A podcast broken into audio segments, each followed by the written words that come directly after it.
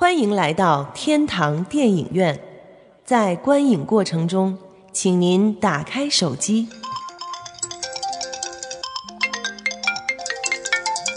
随便照相，放心吃喝，积极讨论。哎呦，这好人还是坏人？哟，不敢看。爆米花不吃，你买它干嘛呀？你能不能小声点？开始了，开始了。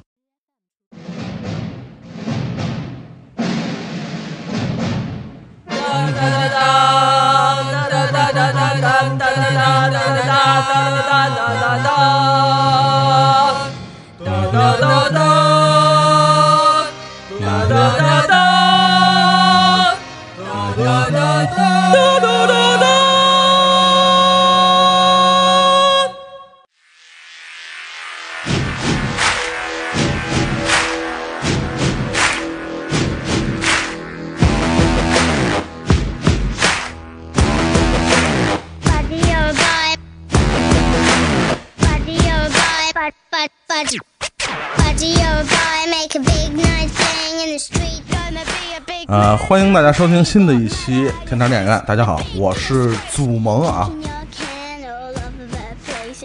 这个我们特地从刚果金请来了，刚从刚从非洲考察回来的这个陈哥啊。怎么样？开场曲啊？开场曲可以，但是我是做客的，应该由你们主人先说啊。没什么主人了，未来的主人。惨了。杨欢喜在在在在在，蓉蓉一会儿来。那个还有一个从天津过来的啊，大家好，我是黄令军，是。你知道为什么给你放一这版本的？看比赛。你你有什么安排？我哪看比赛了吗？我是读不懂你。尬死了，我天哪！谁熬夜了吧？先说那个啊，对，熬夜了吗？没没有没有，这俩队儿我主要都不希望他们赢。对，还有一个那个安助理为什么能没没来呢？是主要是去墨西哥是吧？那一片儿，对他应该去好几个国家。是是是是参加谁的婚礼去了是吗？不是 出差，我知道了，赶上了，是给利物浦找门将去了。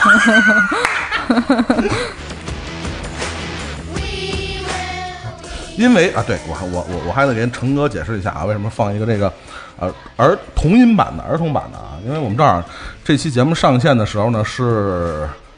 呃不上线的第二天是六一儿童节，所以呢我们就特意，因为我们都知道嘛，大家都知道陈哥喜欢皇后乐队嘛，所以那个我们特意给找了一个这个 儿童版的这个皇后乐队的歌，好勉强，快进入主题吧，进入主题啊，那个我们今天组了，为什么组了一个这么奇奇怪怪的阵容啊？就是说那个呃，主要就是因为原班人马那个凑不齐嘛。蓉蓉十五分钟，蓉蓉十五分钟，真的啊，行，那个亲爱的听众朋友，这个蓉蓉说的十五分钟以后到啊，大家给掐着点啊 从现在开始，对，现从现在开始十五分钟不到不让他进门，我跟你讲。嗯我刚跟他说，我盯着手机，一会儿给你开门去。今天我们这期节目呢，也实际上是从那个我们的听众微信群里啊征集的一个话题，呃，这个话题呢，微信群有多少人啊？呃，你说哪个群？你们节目的群，我管你自己那些群有多少人？暴露了自己。呃，哎，这个我们那群是一百一百多人。嗯，那个群吗？你说？但是选题不是来自那个群，对啊，是来自我们的 VIP 群。啊，不懂了吧？哟，还有 VIP 群呢，分级管理了。哎呦，闹死了。然后这个征集的，从听众朋友们征集的一个话题啊，就是说，呃，有没有？一些让你感觉到这个，呃，叫什么直起鸡皮疙瘩的这个演技爆发的这个瞬间啊！所以今天我把老几位叫来呢，也是为了 老几位，可不都是老几位吗？啊，来聊聊这个，呃，你们印象中记忆深刻的那些演技爆发的瞬间。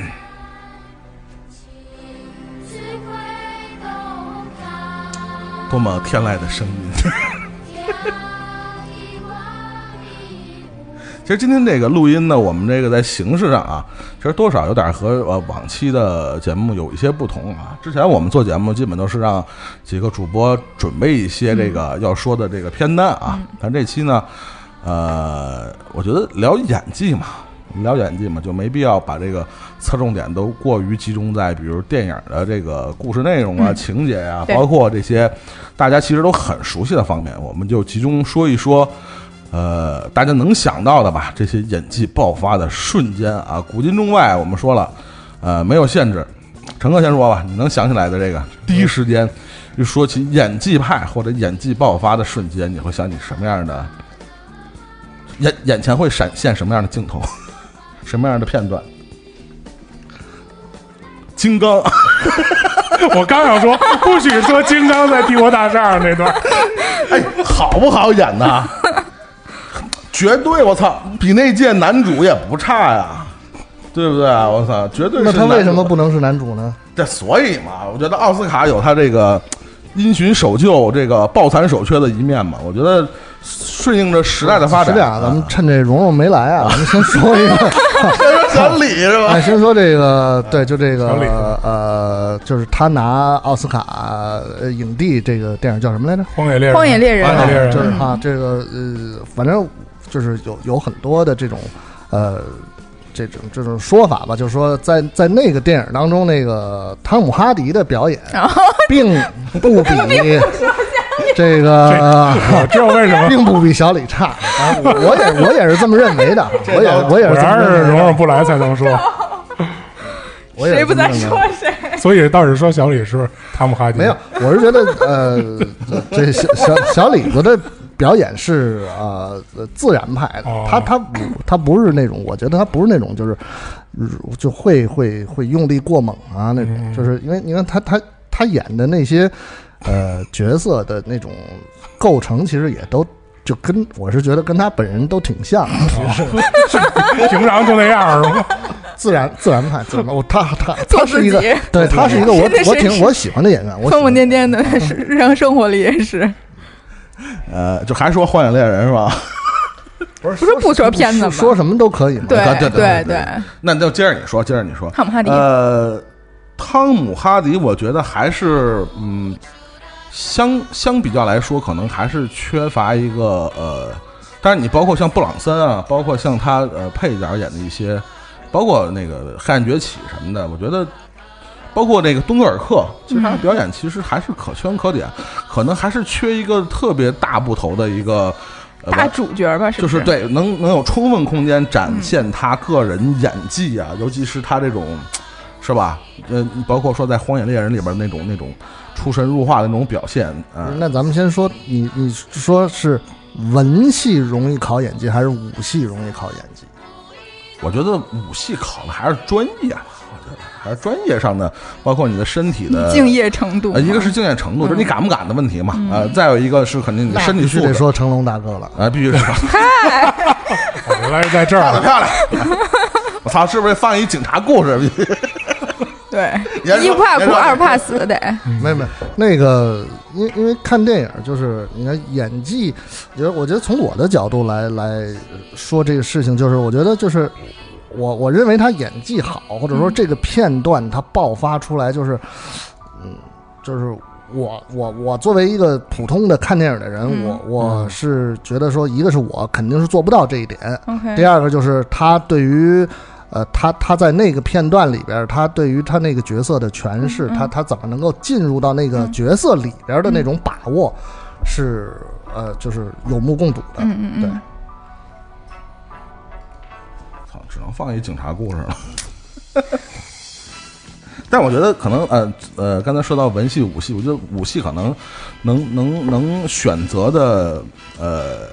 就是人才啊，包括他的这个天赋的东西，可能更比比例更看重啊，可能都不是说后天训练。我们知道表演有有后天训练这样的课程啊，包括也有专业的系统啊，系统化的这种训练。但我觉得武戏恐怕还不是那么容易能达成的，它还得看你自身的很多的条件。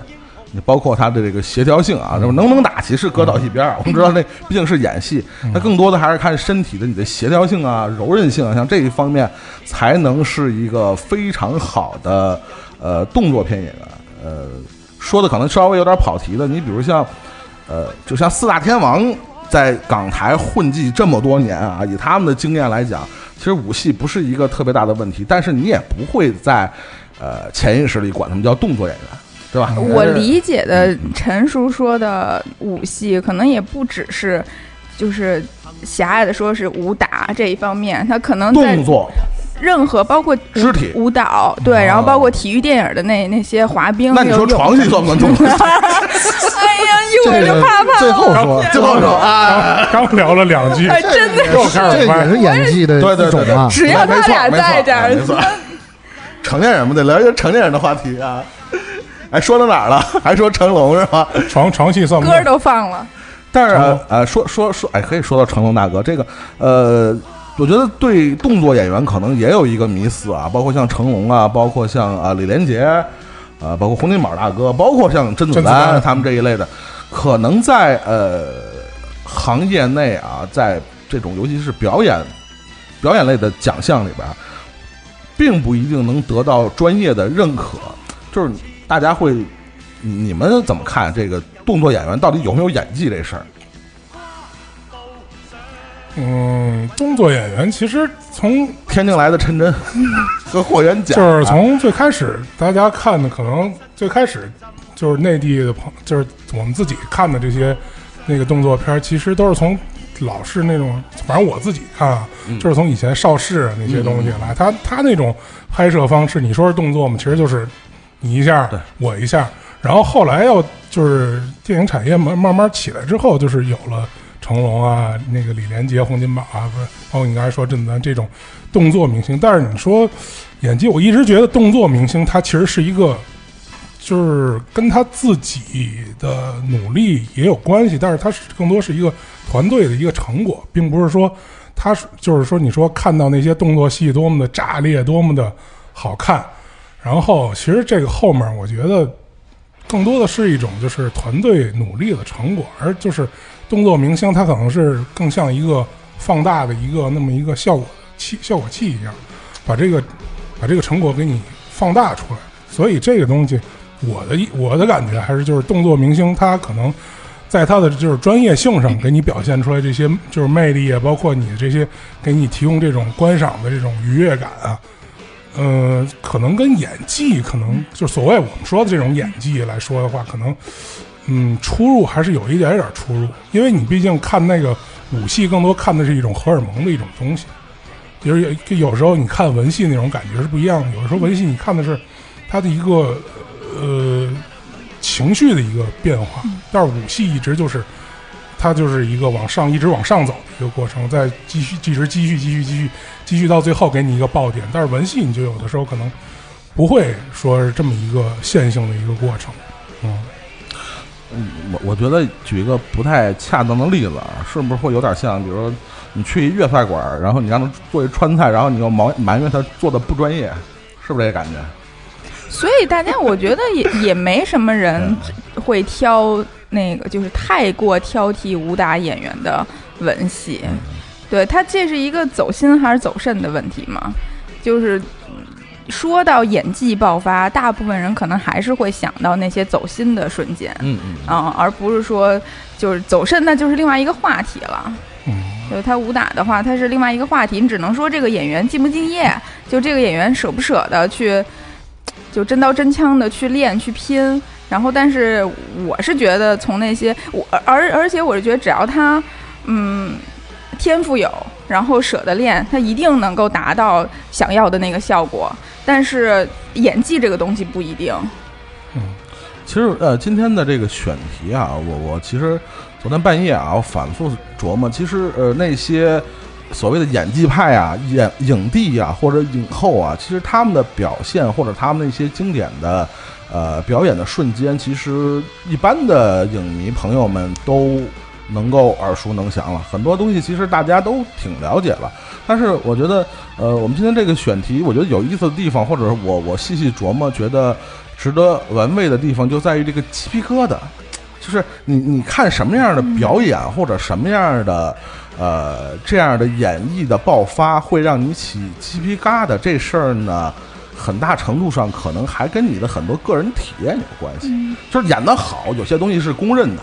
你比如有些舞台剧演员，我们知道他演技好，他演什么都好。这些东西，我觉得这个其实没有什么太大太多的这个讨论的价值，因为这个东西是大家达成共识的。但是，呃，什么样的表演的瞬间，或者是那样的桥段，会让你个人产生一个非常深刻的，比所有其他的经典的瞬间都有更深刻印象的？呃，我觉得其中的原因其实好像跟你的某些个人的观影体验会有非常深刻的关系，所以我今天希望大家能多聊一些这种跟个人体验有关系，就是有些东西可能别人并没有那么注意到。你比如我们打一个非常简单的例子，你比如《教父》的表演，大家都知道马龙·白兰度演得很好。或者是阿帕西诺演得很好，这个是公认的。那些表演的桥段，大家都都明白。对，不断的有电影那个作品在向他们致敬。那有一些，比如说可能大家没注意到的，或者平时可能你不会认为他是一个呃那么演技派的或者那么戏精的人，呃，他在某些作品里会呈现出一种让你非常难忘的那样的状态。我觉得这个是一个值得挺挺值得聊的一个话题。大家有没有这样的选择？你这个就是鸡皮疙瘩这事儿，你知道怎么弄吗？就是你把那个空调啊温度啊调高点，二十六度左右，没事是了。嗯嗯，这个呃，最近有有人推荐我看了一个这个西恩潘演的一个电影，叫做《I'm Sam》。嗯，这以前是是我遗遗漏了一个遗漏了这个电影，就是看过了之后，他就是。西恩潘在这个电影当中，他演的是一个就是身体有缺陷的这么一个，是智是智障，不是智障，自闭还是有点类似那个意思。对，反正就是不，他不是不是一个正常人。然后，但是他的比如工作的地方能够接受他，他呢又是一个这个单身的父亲，要照顾自己的小女儿，在这个生活当中所经历的这些东西，由西恩潘通过他的。语言和肢体，我觉得表演就是语言和肢体动作嘛，然后这个来来诠释出，就是说这种对对对生活当中的一些一些感悟啊什么之类，我觉得这个就这个电影给我的印象是非常深刻的，是一个演技上面的一种展示，或者说是一种这种诠释表演，这就是真的表演。新潘，呃，我我我记得他从出道的时候啊，就是年轻的时候是以这个。这种叛逆偶像的这个形象啊，也是也是走偶像派，但是虽然是叛逆的形象，包括后来他跟那个麦姐的这个婚姻啊，也是被媒体津津乐道啊。但是随着他这个人到中年啊，他包括米尔克应该是拿过奥斯卡，对，演的是这个同志运动中非常一个重要的一个一个真实的历史人物啊，包括他的表演也呃慢慢的获得了业界的一个认可啊。我觉得他是。还真是，他还不算演了特别主流的这种，比如是这种大片儿什么的，就跟就跟 Johnny Depp 就是 形成了这种。但是他们出道的时候，经常会被拿来相提并论嘛，因为差不多岁数嘛，包括他们的这个背景也是那种叛逆偶像的那个感觉啊。但是这个，但是我觉得二者其实还是有相似的地方。但是虽然一个可能会相对来说跟主流的这个商业片靠的比较近啊，另外一个可能跟主流商业片靠的相对来说远一些啊。但是他们基本的他们的这个文化背景啊，他们那个整个成长的背景还是那种呃另类文化哺育长大的那那一波人啊，能感觉到身上有那种浓浓烈的非非主流的那种感觉在里边。啊，包括新潘，还有什么其他的代表作品？神秘河，神秘河，嗯，他包括自己导了一些后来一些作品啊，是吧？也是跟他的这个挺独立的那种感觉。对对对对对，还是还有那个什么梦梦想家，然后他演一个摄影师，就是天天在雪雪雪山里脏不拉几的那个。还是梦想家，哎，对对对，客串了一个那个神秘的这个摄影师，嗯。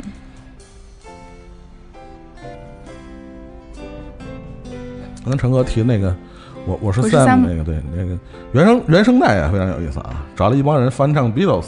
啊，也是一个非常就还是有一个这个独特的创意啊，就是他那一看原声专辑，不是说自己找一些喜欢的歌凑的啊，明显还是有一个一个一个出发点，有一个动机在里边。杨欢喜现在要是说能能能想到的这个比较呃个人印象深刻的这种，不许说你老公，为什么？我从来没有好好说过，我这这这次终于可以名正言顺的说了，好吗？本来就是我，我觉得他现在就是当今好莱坞演技最好的。哎呦，知道他说谁吗？不知道。她老公 啊，对，她她老公法法斯宾德，麦克法斯宾德啊，就同年龄吧，就别说往上老的。根儿正苗红，爱尔兰共和军的后代 啊。说吧说说说啊啊！嗯，就是其实我第一次，我我现在有点忘了看他的第一个片儿，应该是鱼缸。然后，但是鱼缸他是一个配角儿，所以就是我第一次在他身上就是看他演技起鸡皮疙瘩的，就是羞耻。呃，我不想说那个他的配角儿的这个问题，然后那个你知道他要说他的配角是什么吗？能不知道？那个法斯宾德演《羞耻》这个片儿啊，因为这个一个这个全裸的背面镜头而一战成名在好莱坞。肉。啊！有肉有肉，你你你想，他一般来说男男男演员裸背其实尺度就还好，但是因为他天赋异禀，在后面都能看见一些什么东西，所以一战成名，明白了吗？然后让让那年那个乔治克鲁尼在奥斯卡上，然后就是当着所有人的面儿，然后对着台下法沙说说那个就是他全裸的话，把手背后能打高尔夫。我操！对，这刚才跟跟那个陈哥介绍了一下啊，这个法斯宾德在这个《羞耻》里边为什么一战成名啊？但演演嗯演技是一部分啊，嗯，什么是一部？不不不，就是就是不能喧宾夺主，我就是不想让喧宾夺，就是让这件事儿发生。但是他就是，嗯、因为其实好多，比如说这个电影的那个豆瓣上短评啊什么的，也都说其实很。很难会有演员或者导演来接下这样的一部戏，因为他在里头演一个呃性瘾的一个人，然后就是他自己对这个他的所谓的病这件事儿很痛苦，然后呢，就是但是他又治不好，他是那种无无爱症吧，算是他爱不上任何人，然后如果他动心了，他。就是可能几百年也不会对一个女的动心，然后他动心了之后，他就性无能了，就是就你能理解这事儿吗？你觉得不是可以理解啊？性瘾好理解？不是这这不是辩证的吗？这个、啊对吧？啊就是你你得到了一些东西，你就失去一些东西嘛，这不啊，辩证的嘛？啊，就是也是在这整个过故事发展的时候，因为他就比如现在唱歌的这个是呃 Carrie Mulligan，然后就这个人来演他的妹妹。嗯，就这个妹妹也是一个特别风情万种、骚了吧唧，然后就是不管不顾的那么一个小姑娘，就是应该他们俩在过去是有过一段儿呃不好的回忆的，不伦。对对，然后所以这件事儿对他不伦这事儿你啊，没事没事，回头教教师别恋呗。对对对对对对。对，就是对他对那个法沙的这个角色的冲击特别大，肯定也是他就是成人以来。现在身上有这样的所谓病的一个呃最初的原因嘛，就这个电影也只是就是一边儿来讲述呃他在当下这种跟各种女的，然后呃能爱不能性，能说的很准确，啊，当下的各种女，是是是，很准确，很准确。我觉得法斯宾德对于我来说哈，他是一个呃呃可以亦正亦邪的这么一个人，就是你你第一次看他这张看看他这张脸，呃，你会觉得说，哎，这个人。是有有人格魅力的，嗯。然后呢，他他他不论是他演那种就是说呃正能量的那种，还是说演那种就是黑暗的那种，就是我是觉得都都会吸引人。我觉得这件事儿一个特别大的原因就是他他那个笑，就是嗯，因为他 一口好牙，对，因为他他，我觉得因为他是白羊，然后呢，笑起来永远是不管不顾的，就是直接所有牙就都露出来，只要他在笑的时候，就是一下就破。谁说这跟星座有关了？啊啊！双子不也这么笑吗？我说我说我说，就是我不能贴点金吗？真的是，嗯、那个就只要他一笑的话，任何就是他人设就崩塌了。他之前那个就是严肃时候的人设就没有了啊，就瞬间变成了一个傻子。但是呢，只要他不笑的时候，就是一副大理石的样子。就比如说在唱这个歌的时候，呃，他坐在那个观众席嘛，在听着。唱完了之后，就是完全面无表情的一张大理石的脸，然后就滚下一滴泪，就是就是那个恰到好处，我觉得也是一个演技的瞬间吧。但是这个电影对我来说，呃，有大概那么两三个是我真的会起鸡皮疙瘩的，嗯、有一个点是，应该是在一个地铁里，它这个电影有很多那种呃无台词，甚至是长镜头的这种表达方式，去展现他平时的那些呃跟有 relationship 或者没有 relationship 那些女的的关系。就比如说在纽约的地铁，她经常就坐在那儿。穿的非常体面，然后戴个围巾，就是头发梳的，就是特别光，就整个人是一个，就是很完美的一个样子。然后坐在地铁上，对面有一个女的，她就那么直，很直接的看那个女的，一点都不猥琐，就是我就在看你而已。然后你就能看见对面的那个女的从头到尾的一个表情的变化。就刚开始可能是觉得，哎，他怎么在看我？可能眼神会躲闪，然后后来再看着看着，那个女的就变成有一点想聊骚，就是有点欲拒还迎的那种感觉。然后他继续这么看看看，然后那个女的就有要要主动了，甚至起身儿，然后站到他面前，就是整个的他一个以不变应万变的这种表情，然后让对面那个女的。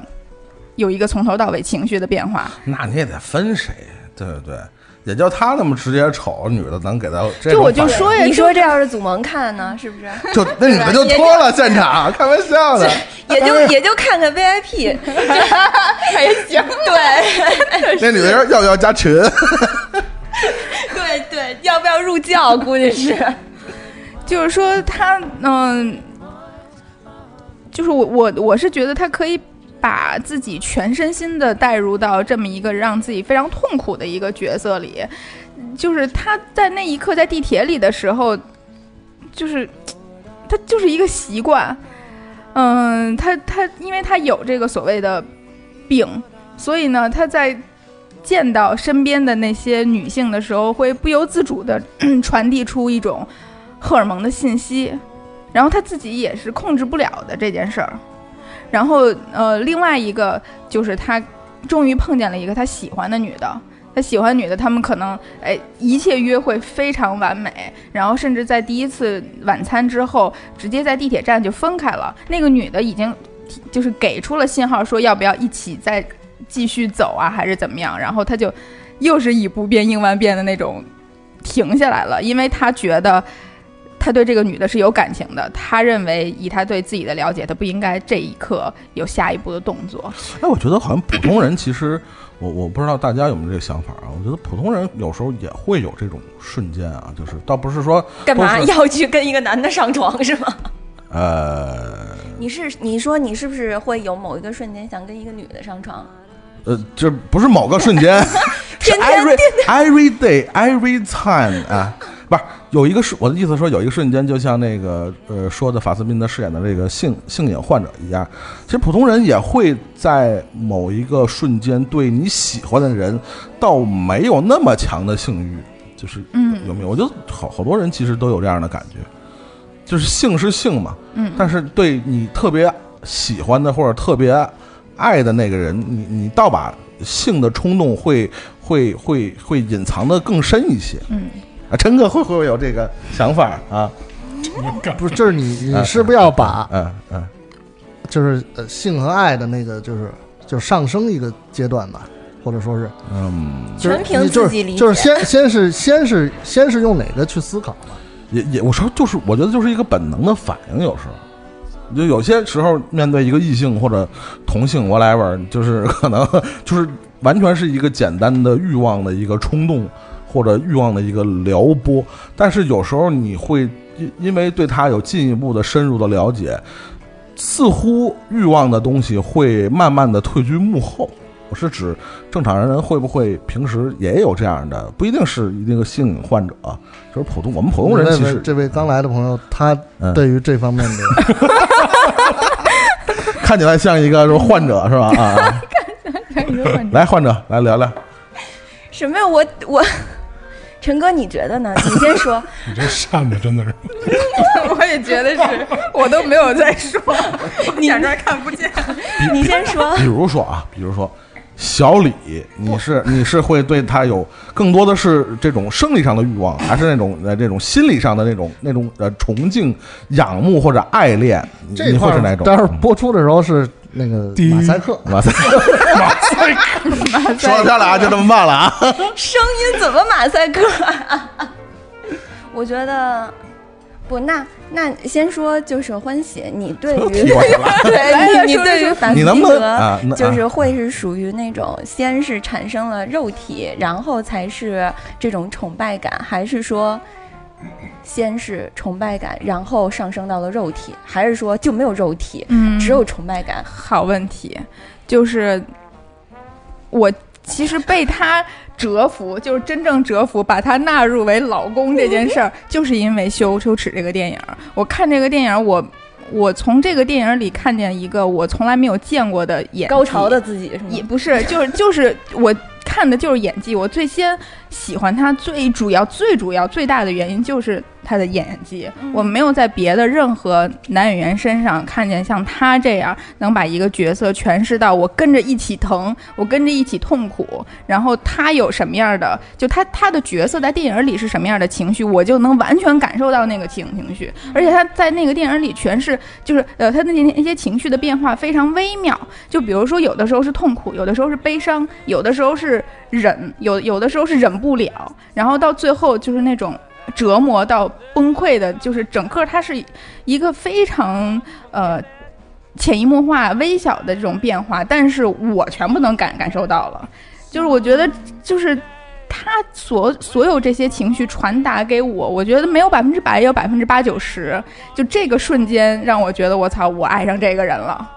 所以你还是先被他的才华吸引，对然后再想被他睡。然后被他的性格吸引，然后发现他是白羊，然后发现他笑笑起来像个傻逼，然后我就我就很喜欢他了。然后然后就是才发现他的肉体原来那么牛逼，他的那个腰他妈比我都要细，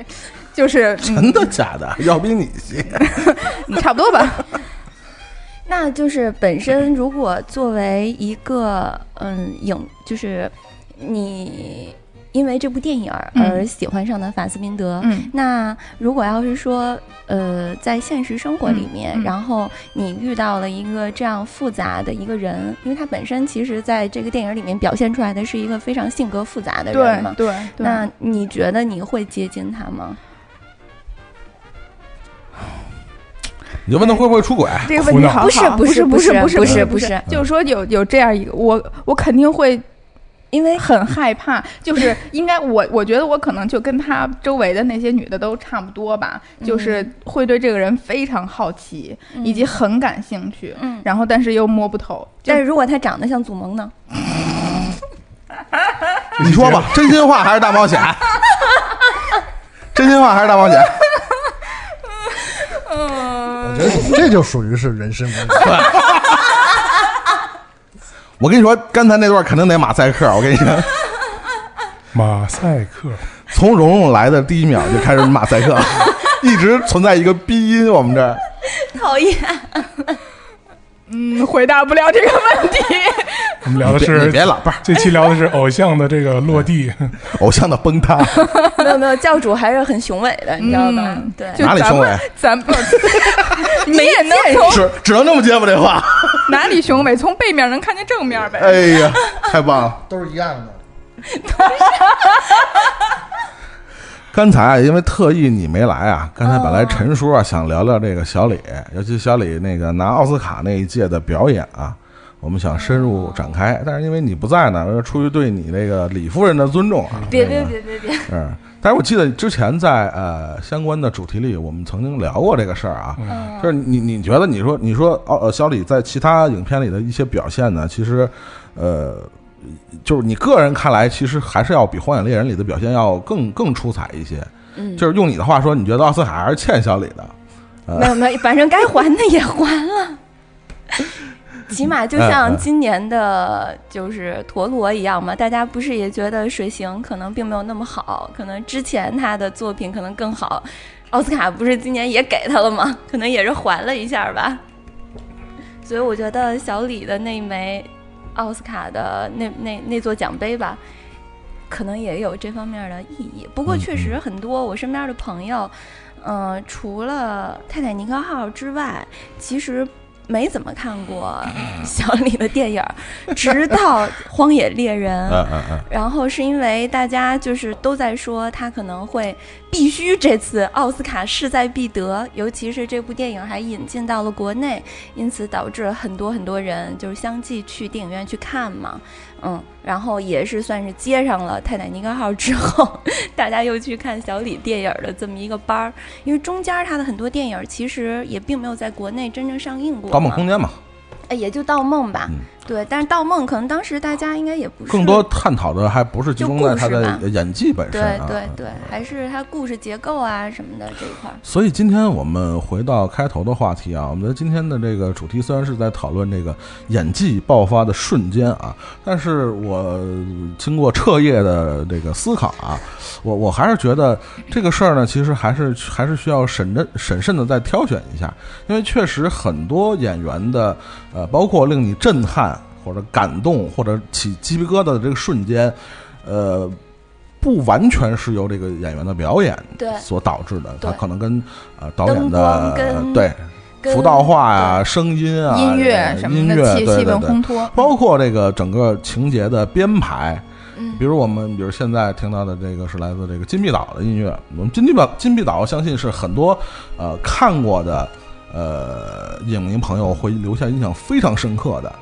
呃，但是你说这种震撼是多大程度上是由这个演员的表演带来的？其实什么很难讲。情况？怎么一到说我们小李就开始说，并不是因为演员个演技跟演员没刚才《荒没关野猎。人》也是。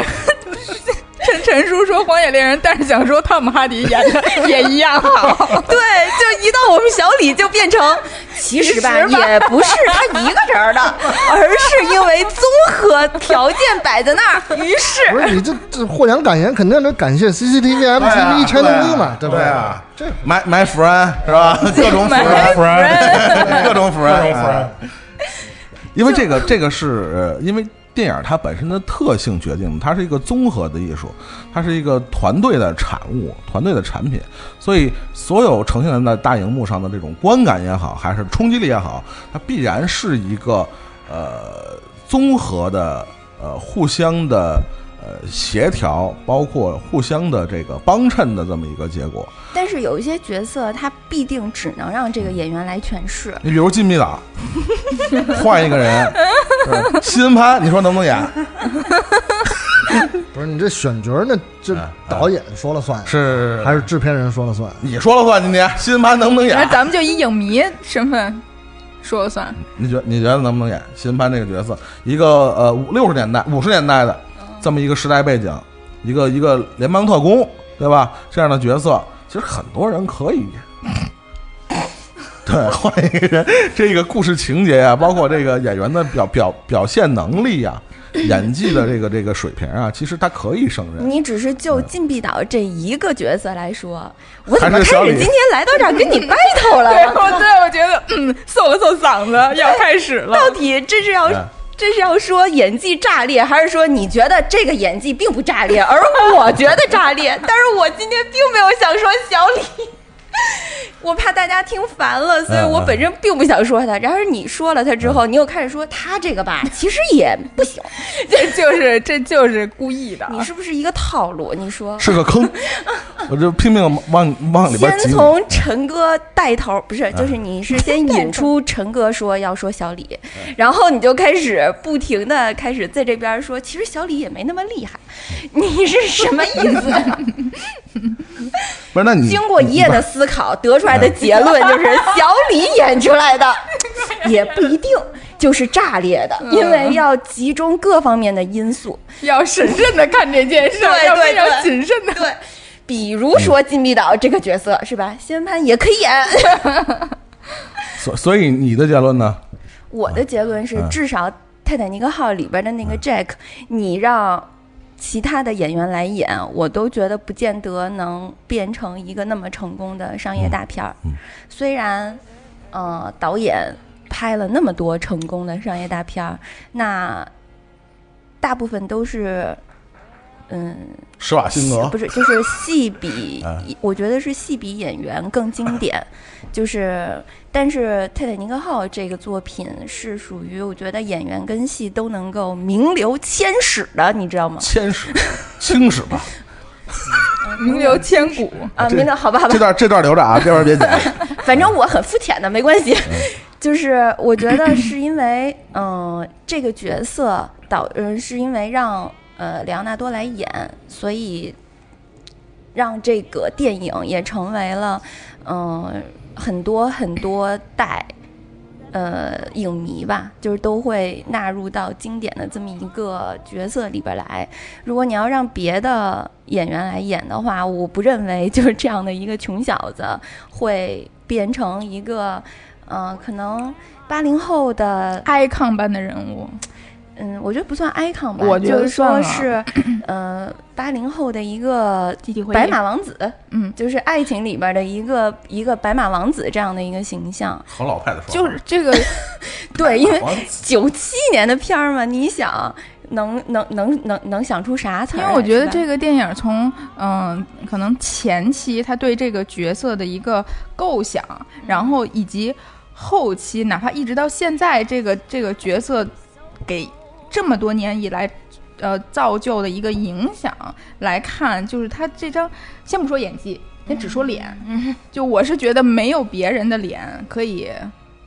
达到这个效果，是从前前期不不就是可能是从选角儿的时候的要求，然后以及到他的名流千史算了算了，的没事儿没事儿。的一个影影响来看，就是这张脸是呃合格到完美的，我觉得。嗯，其实说实在的，我我最对于杰就是杰克这个角色，当初小的时候看的时候，并嗯没有就是也是一上来并没有对这个脸有多关注。是吗？而是对于他这个角色，我觉得太感人了。啊，我操！当时我觉得和就直接就帅到梦幻，我那时候已经就觉得，就是这这张脸是梦一样的。因为那会儿我可能还沉浸在就是比如说张国荣的脸里边觉得那样的是好看的，对，就是那种白人嗯 Caucasians 的人，对对对，然后会觉得帅的没准是 Michael。就是 就是外国人的帅，可能是 Michael 的那种，嗯。所以像这种帅法儿，其实我那会儿还 get 不到，但是我只是单纯的觉得，就这角色就是 特别的令我感动，觉得这种好惨啊，哭了什么的？不是，是觉得就是一个可能从小就对于这种坏了吧唧的角色会比较的喜欢，就是坏男生吧，嗯，因为他在这里面其实先开始就是一混混嘛，嗯，所以我觉得我可能就是当初是盖到了他这个比较坏的这个 角色本我觉得我们今，天这个讨论稍微有点这个那个偏了啊，稍微往这边拉一下啊。呃，因为刚才这个杨欢喜说了半天，这个他的这个所谓的呃心目中的这个偶像啊，这个法斯宾德的这个表演啊，我们知道这个蓉蓉这个嗯、这么多年啊。一直在强调他这几个偶像啊，一般的这个听众朋友们大概知道那么几个人啊。阿刚才他又又又强调了一遍，对阿荣、哦阿荣和阿里是吧？就是阿荣和阿阿里还行，阿里不是这个哆帕金嗦森那个哆嗦那个吗？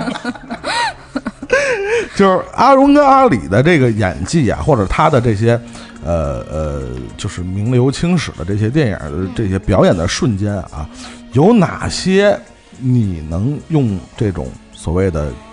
爆裂，或者说用这种呃，你怎么什么是不管过了多少年，看多少遍，你还会起一身鸡皮疙瘩的这种瞬间？比如哪些电影或者哪些表演的这些瞬间？就就说阿荣跟阿里，你再说你这个昨天晚上想的那个，嗯，我觉得张国荣其实就很好说了，嗯比如说现在你放的这个，就是这首歌吧，嗯，嗯，《阿荣正传》对，我觉得，嗯，这个角色就是我刚刚跟你说的那种，嗯嗯一样也是，就感觉如果要是不是张国荣来演的话，可能是一个别的当年的一个影星，假设周润发。当时他们不都很火吗？对吧？我觉得来演就很怪吧。嗯嗯嗯，对，但是他在呃，《阿飞正传》里面照样演了一个就是渣男嘛，嗯嗯嗯，然后我觉得让我在这个电影里面就最令我起鸡皮疙瘩的一个，就那个对，就是在阳台对着镜的自嗨跳舞那一段。对，因为当时啊是、呃，露露从他们家走嘛，对，走完了，嘉玲，对对对，就是刘嘉玲，嗯、从他们家走完了之后，然后她在阳台上面自己在那边扭啊扭啊扭的那么一个呃镜头吧，其实挺长的。其实据据导演回忆啊，王家卫导演回忆说，这段表演完全是张国张国荣荣自己的，对，哦我觉得这个也是他自己知道自己个人魅力在哪儿吧，所以他在把这一段表演出来的时候，会显得一点儿也不突兀，也没有什么违和。那可能现在你让一个男演员在一个电影里面没事儿闲的自己在那儿对着对着镜子扭啊什么的，我觉得可能可能只有邓超。你这对比我也是醉了，我靠！但是我之前听谁跟我说过一个 这个坊间的一个传闻啊，嗯最开始这个阿飞这个角色，据说是呃王家卫想设定的是让梁朝伟来演的，刚开始听说过这个说法吗？我还真没听说过嗯，对，好吧。你觉得梁朝伟要演这个角色会怎么样？嗯，一定不是。我觉得梁朝伟可能啊是，我不知道为什么，可能是他的这个人的这种人设吧，会让我觉得他已经演不了什么坏男人了。包括他在《色戒》里边演的那个，就是易先生，对我都觉得也嗯，就也没有多坏到哪儿去了。对，就是让我觉得他演不出来这种小你小是觉得梁朝伟的影迷少吗？不是不是，就是说，啊嗯、因为他经常会演，相对来说，他他是那种演技，就是眼睛里边的技术，你知道吧？他就是变化是可以是用这种技巧和这种呃临场的这种发挥对来来来来去补充的。然后张国荣其实就是梁朝伟好，就是好多人其实也在讨论张国荣跟梁朝伟这个到底谁更就是牛逼更牛逼一点。但是就是现在就是普遍认为就是梁朝伟还是没有张国荣骨子里那么一种。不知道用媚用这这个就媚这种感觉，其实就是他，嗯，你说，你说，你说，你 你说，你说，你说，就是就梁朝伟，就就是你演，就是你看他演的东西，就是你总会是啊、我操，演的好牛逼啊！但是你就总感觉他是一，就像一个这种魔术师一样，就是你感觉他这个演技包袱里总有东西给你看。然后呢，但是你总觉得就是啊，这是一个演技非常牛逼的演员。但是张国荣的时候，你有时候看他的电影，包括呃，从我自己来说，当时看那个《霸王别姬》，他和这个张丰毅对戏的很多段的时候，有的时候你就感觉这个东西可能就是不是用技巧可以来补充的东西，天生的就是天生的这个东西，就是内化出来，就是让你对你形成这种冲击和这种影响是。嗯是这种技巧性，或者是这种嗯教科书般的，我们刚才经常说这种教科书般的演技，嗯，才能叫演技炸裂。但是有的时候可能从本心出的东西，可能更能就是敲中这种大众的这种这种这种观感。我觉得，嗯，嗯，其实也没有，我认为就是说梁朝伟和张国荣吧，其实没有是就是谁的表现方式对或错，的关系，对没有没有对对错的对，没有对错嗯，它只不过就是两种表现方式嘛，对吧？那可能，嗯、对于我这种人来说，就是被张国荣的这种表现方式更打动了一下，所以在小的时候，就是最初看《霸王别姬》的时候，就一下就被就是张国荣的这种所谓的表达方式吧，就是给感动了。对，我再问一个问题啊，也是个假设性的问题啊。我们知道张陈凯歌导演当时在拍《霸王别姬》的时候，首要的人人选啊是尊龙，嗯并不是张国荣。嗯呃，当然我们知道，当然后来呃呃，在更更多的华语影迷的心里，呃我相信可能张国荣的这个影史的地位会更高一点。呃，但是我们今天回头戛纳都会把。他们这一次就是嗯去戛纳的这些照片啊，或者是事情啊、视频啊，每年都会重新拿来说一轮儿。真的，我觉得你先你先你先冷静一下，你先冷静一下。我我我没激动，我就是觉得就是，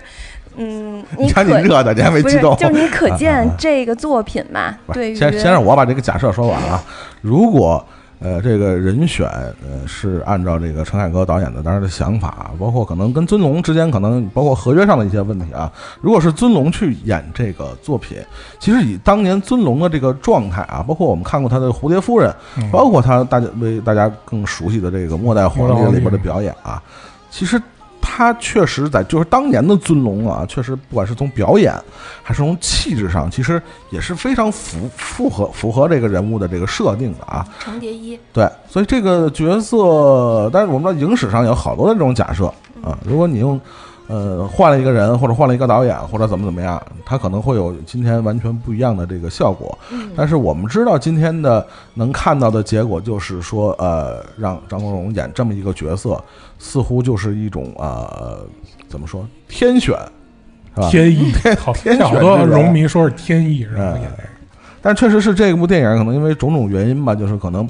呃，在国内我们能看到的这个，尤其在大荧幕上啊，能看到的机会并不是很多。但是我相信，呃，包括呃刚才呃洪领金说的他几段那个非常经典的这个表演啊，虽然配音是杨立新老师，但是啊、吃锅，对，这是对，虽然是那个贾志国是吧？但是那其实可以的，我觉得这配音没啥毛病，没毛病，没毛病，绝对没真毛病，的真的真的没有毛病。嗯然后这个，但是这个整个表演，呃，其实确实能达到我们今天这个呃选题的这个效果啊。可能你你你大家可以去试试啊，哪一天如果有机会啊，在大荧幕上看到成年一的在荧这个这个荧幕里的表现啊，确实是很容易起鸡皮疙瘩的这种，嗯因为这个电影本身的不管是人物的设定还是这个情节的走向啊，确实是很容易让人们产生这种。呃，非常强烈的震撼啊！不管是表演上面，还是让这个电影本身所就是扎心传达的，对，确实是很容易容易起鸡皮疙瘩的那种。而且也加上，其实，嗯、我是觉得随着时间不断不断的就是推移吧，这个角色和这个电影会越来越让人觉得很难得，并且让人觉得很难忘。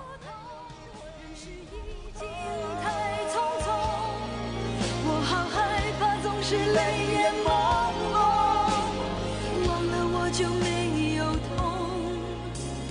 忘了我也没有用，为什么你不放张国荣唱的那一版呢？让你冷静一点，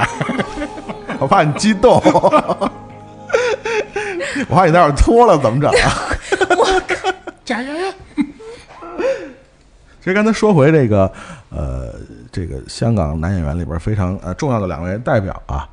呃，其实刚才陈哥好像没没没表态啊，你觉得呃，我我不知道你听没听过这个说法啊？这个业界啊有这个说法，说香港男演员分两类，一类叫张国荣、梁朝伟，另一类叫其他男演员。听说过这个说法吗？没听说。周润发有点伤心。对对，你你是，这是你说的，是不是？我也觉得是他说的。哎，你说怎么回事？你们这挖客行？其他男演员的粉丝不要放我祖就。是啊，什么吴镇宇什么的都哪儿去了？那儿呢？那儿呢？那儿呢？还跟我说吴镇宇，但是确实从这个。呃，就是搞过这个各各大这个门户网站啊，搞过这种不是说纯影迷的票选啊，就是从这个呃奖项类啊，就是这个表演奖项类的这种获奖的这种积分来讲呢，呃，除了已故的这个张国荣先生以外呢，梁朝伟确实积分啊，在整个华语男演员里边是是是就遥遥领先的，比第二名。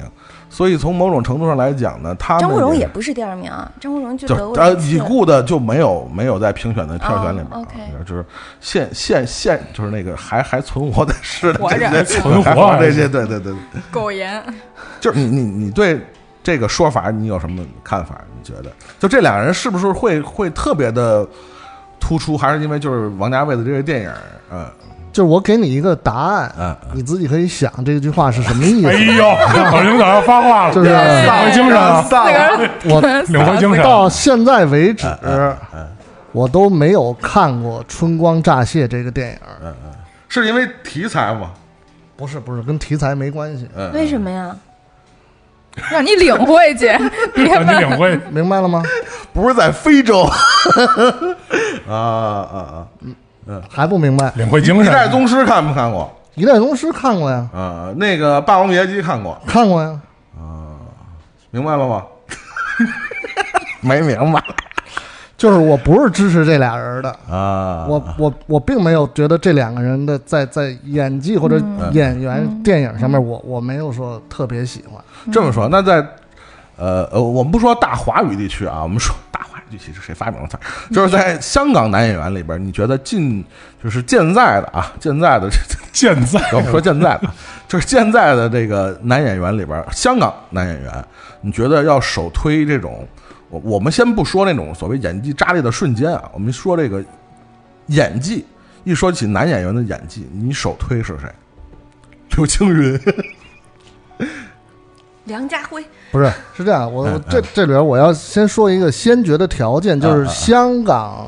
我们说香港男演员吧，嗯。或者说香港地区的演员，呃，一开始我说过有一个呃，就是演技，包括就是语言和肢体的动作。嗯嗯那我们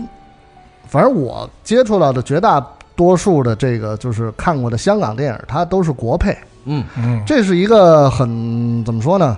呃，是是一个先天是有缺陷的，对，他不是他自己的那个语言的魅力。嗯，嗯那那你说我们喜欢周星驰的电影，喜欢周星驰演的那些角色，还得喜欢石还斑鱼还都是因为石斑鱼的配音带来的那种魅力。你要是翻回来听他自己讲的那个广东话，一个是可能听听不懂，对；第二个是也没有办法去融入到他他的那个呃呃角色里边的那个那个效效果对对。嗯但你要要回答你刚才那个问题，就是我我我就是最近或者说是比较欣赏的那个香港地区的男演员嗯，叫做詹瑞文。哦，他是一个这个人 是一个真的会演戏的人，综合能力非常强，而且他的那个就是语言的能力、肢体的能力，他他他说的那个广东话的那个，反正就是我觉得他是一个厉害的。嗯，但是如果你按照这个陈哥这个套路呢，这个我觉得，呃，怎么说呢？那那其实其实还可以说出一大堆人来，就是不不在，你你的问题不是也是从个人角度出发吗？我是不是应该选男主或者 男二这种的？呃呃，但我觉得陈哥说的也没错，嗯可能就是，嗯、如果不是特别。嗯，熟悉詹瑞文的人其实可以去了解一下，他是一个综合能力非常强，就可演、可导、可编。就是典型那种港港港港星里边那种，就是看着眼熟叫不出名那种。不是 星，因为他没有那么多的影视作品，他都是舞台剧。舞台剧对。然后他自己的舞台剧其实很多也都是他自己编的，他嗯跟就是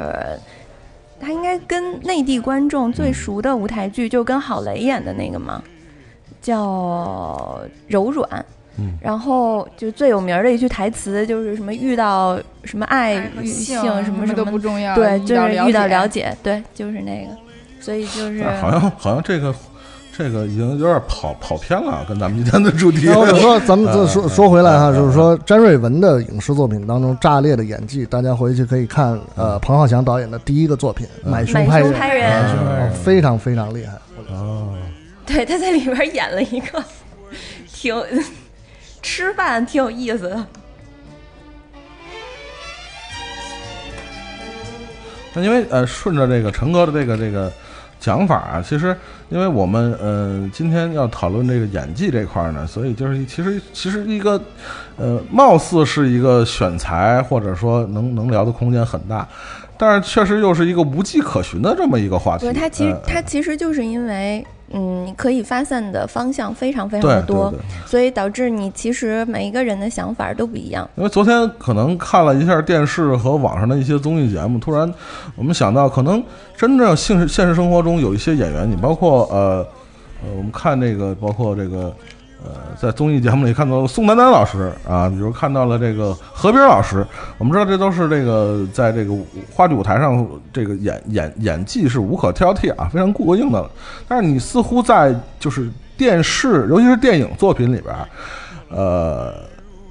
并没有给他们那么大的这种表演的空间，或者说留下一个和他们这种呃演技这种当量相匹配的这样的重量级的角色啊，我觉得这似乎是当下很多这个所谓的这个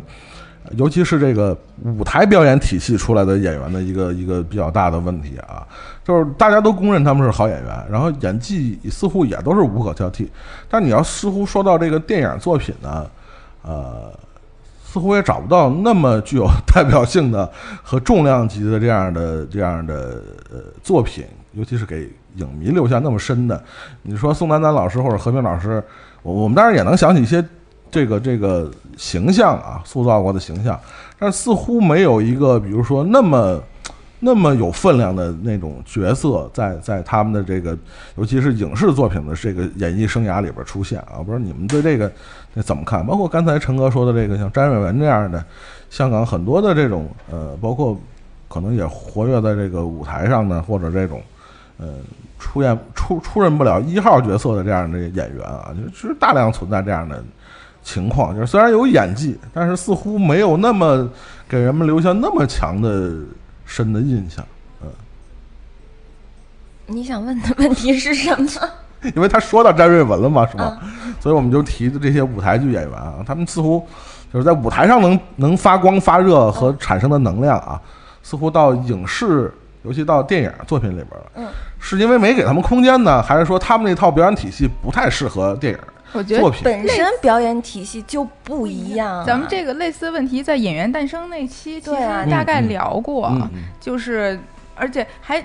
当当时还是《演员诞生》呢，还只是说在那样的一个也是舞台形式，但是是就什么真人秀是电视综艺节目的，已经都很不一样了，就更何况是就是正经的舞台剧的那些他的表表演，那那样的表演，他是需要他一气呵成，你从头到尾两个小时，你的一个我觉得其实根本就不用说，就是说演技的区别，这两个就是嗯所谓的艺术形式艺术形式就不一样，一个是就是影视嘛，嗯一个是属于现场舞台的这种东西。它艺术形式表现不一样的话，它的表演也就一定有区别。所以我们会回到一个呃，又回到一个当初的问题上，就是呃，电影作品，尤其是很多的这种带有浓烈的呃导演风格或者是导演印记的这样的作品里边，演员的演技究竟是什么？我们知道，其实很多的这种，比如说纪录片或者伪纪录片的表现方式，他们在用一些非专业演员甚至路人的时候所体现出来的这种表现能力，比专业的演员其实一点不差，甚至更强。所以我们就会会思考，比如说这种影视作品，尤其是电影作品里边，演员的演技究竟是靠他们自身的表现，还是说完全是呃是导演是在导演用他们自导演的方式去呈现给观众出来的这种感觉？你这不能就是说，不是这个就是这个，对、嗯。这个东西只能是就一个案。对，就是就一个作品本身来怎么怎么样。而且比如说拿老炮儿这个这个戏来说，就是像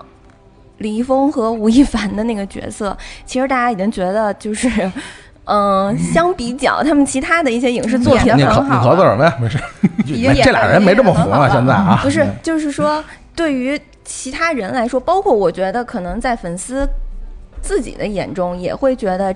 这两个人在这个作品里面的演技已经算还就不错的。他们这种这种流量明星，肯定是在电影里边起到起到别的作用。不是嗯我我要说的是，嗯就是说他们在这个电影里面是究竟怎么把这个角色演出来的，和他们在其他电影里面是怎么把这个角色演出来的他们有其他电影吗就是不一样。嗯，那你也要小心说话，人家还是挺高产的。？I don't care, I don't care。就融 I 的 don't 意 give a 思 fuck 就是说，就是对于因为不同的演员，他就是就就比比如说导演像这样要求也不一样对，在这样的演员，这在这个戏里，这个导导演就有能耐把他们可能最好的一面调动出来了，然后他呈现了一个。就是先别跟别人比，至少跟自己比是一个巅峰状态，还前提也得是演员也得听，啊，对对，这个都是相辅相成的。我要我想给你，或者说我想调你，但是你这演员不想吃，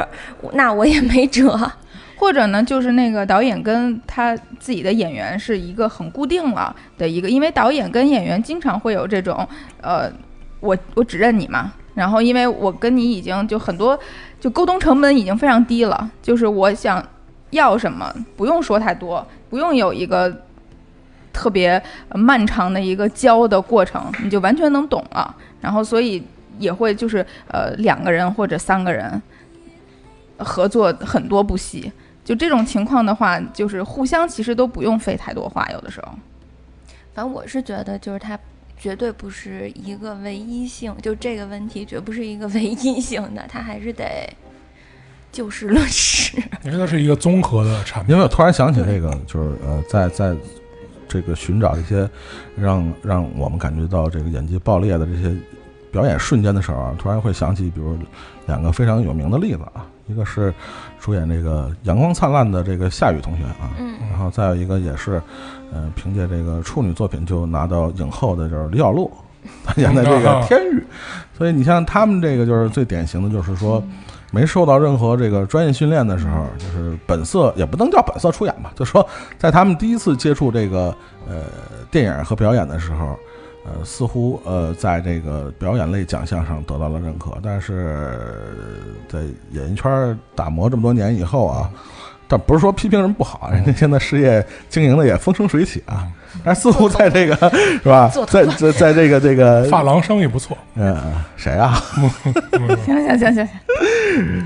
就是他们就是这是最典型的啊，就是不不知道什么叫演戏的时候，倒是得到了这个呃表演类奖项的认可啊，呃都是影帝影后一级的啊。但是似乎在这个、嗯掌握了这项技能了以后呢，似乎好像这个在在在起码从这个业内的肯定上来讲呢，似乎是一个呈现这个退步的这个趋势啊，这玩意儿只能这么解释。所以就是其实李小璐，我觉得那个杨晓云吧，那个觉得其实还行了，已经。你知道吗？那个就是我，就是今儿那个跟家没事儿的时候，嗯。就看了两眼电视，嗯。然后那电视今天在演那个金太郎的什么什么什么幸福生活，就是李小璐就是演了一个，就演宋丹丹的女儿，OK，嗯，然后就也是一个电电视剧类的，我觉得。我应该跟杨晓云的那个风格是差不多的，就是嗯。她在她还很自然的时候嗯。的演技出来的是 OK 的。嗯。哎，我想你说自然，我想你先说那个。我我其实也没啥说的，啊就是说李小璐在电视剧这个平台上的一些，就是嗯、往前推几年，对，往往前推几年还是有表现可圈可点的，是地地儿的。啊，刚才那个既然杨欢喜提到自然这事儿呢，我跟大家说一个那个，我之前跟那个呃邀约陈哥嘛，我们知道陈哥这个百忙之中抽出录音时间不容易啊。然后我跟陈哥在微信里聊了聊这个事儿，陈哥问我说：“这个你们录音录啥？”我说：“那个聊聊演技。”我说：“那个演技爆裂的这个瞬间啊。”陈哥说：“别的我不知道，反正我知道这个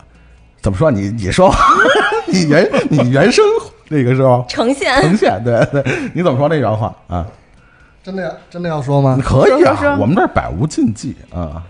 得罪人算我的。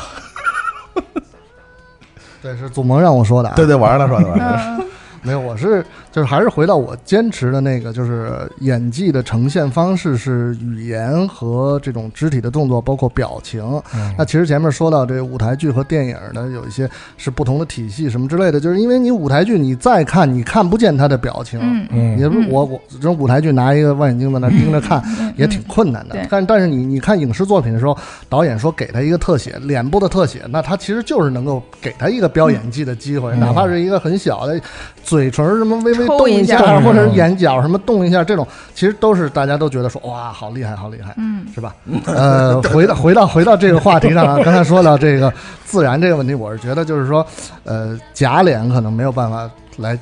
诠释演技这个事儿。嗯，你是指的是舞台上，还是说这个需要有这个大荧幕特写的这样的情况下？我是怕它动的时候回头鼻子歪了，你是怕其他部位跟着一块儿动？拧了，容容易，我是觉得容易出现这个问题。当然，可能人家可能是这弄得好，技术好整合的好。是是是是是，用了一些高新技术，纳米材料不是，主要是我是就是呃，这是为什么说这事儿，就是这个 看了某片儿受刺激，是是是，这个这个什么什么是一是一是一片儿不不不是一电视剧，太坏了啊！是一电视剧哈，就是说，这是我我跟我母亲那个之前就是反正吃完晚饭之后什么电视剧我我没准看过啊，？呃，有可能叫《狐狸的夏天嗯，不知道，真不知道。这个谁演的？谁演的？啊，请自行搜索 狐狸就是狐狸吗？就是狐狸的狐啊，《狸？狐狸的夏天》是一个年轻的偶像的，看陈哥这逻辑里面有有有假脸吗？好像是是一个年轻的偶像的啊演的啊这个啊电视剧，嗯嗯啊，女生还不错，啊，女生还不错，嗯嗯，整的还比较好，男生就那什么啊，就特别明显那种是吗？还是就是极不自然。嗯，其实我我我啊，啊你你还认识？是广为人知那种吗？蓉蓉肯定认识，蓉蓉连姓蔡的都认识不是他指 他指的认识是现实生活中认识。啊，那就算了，那就算了，有微信就别聊了。回头你该不转发节目了，我跟你讲。但其实我们知道，呃，早期的就包括这个整容技术没那么发达的一些呃时时时时代背景里边，其实很多那个影视演员也做在脸上也动过刀，我知道的，拉拉双眼皮儿、垫垫下巴，其实其实外国人就是也也不少外外国明星嗯真的蛮多的，嗯但是嗯、呃我觉得我们会经常有一个嗯、呃混淆的一个点吧，就是说很多呃女女士和男士，就是现在的部分男士吧，都会用一些这种科技的手段，然后其实是嗯、呃抗衰老，就他可能原本的目的并不是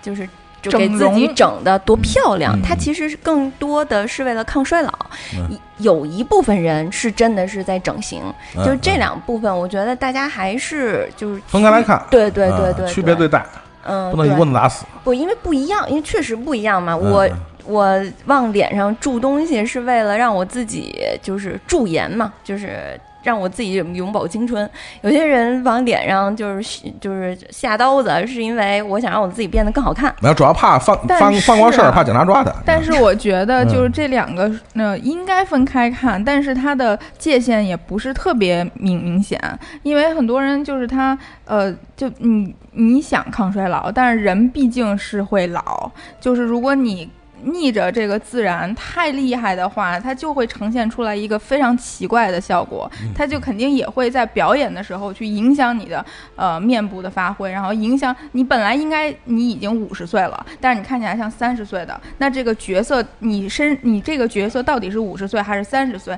以及他应该表现出来一个什么样的呃状态，就整个它是拧巴的，所以我我指的是说，就是这两个这两个东西是得分开看，但是还是就是。以个人为例嘛，嗯就有些人他就是为了让自己变得年轻，不仅就是给自己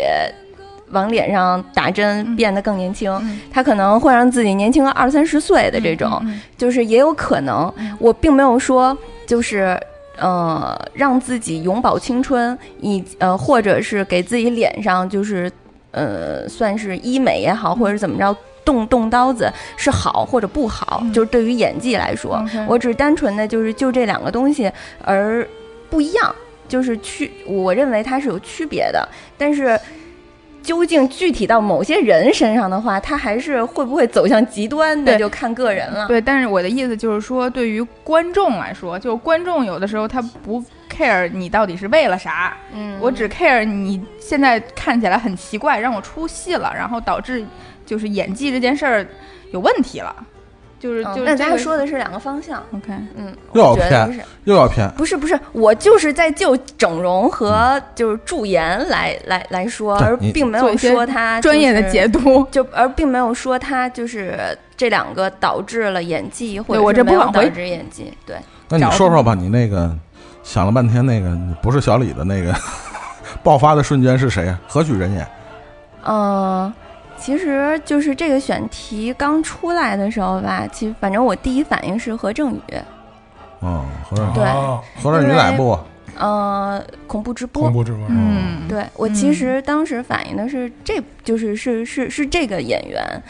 嗯、因为。嗯，我觉得我再说什么小李、什么张国荣的，我是实在是不好意思再说了。但是，呃，说其他的演员，可能当时也没反应过来吧。反正我当时啊，我真的是就是反映了出来两个演员的演技，让我起鸡皮疙瘩，一个是何正宇，一个就何正宇的恐怖直播，嗯还有一个是，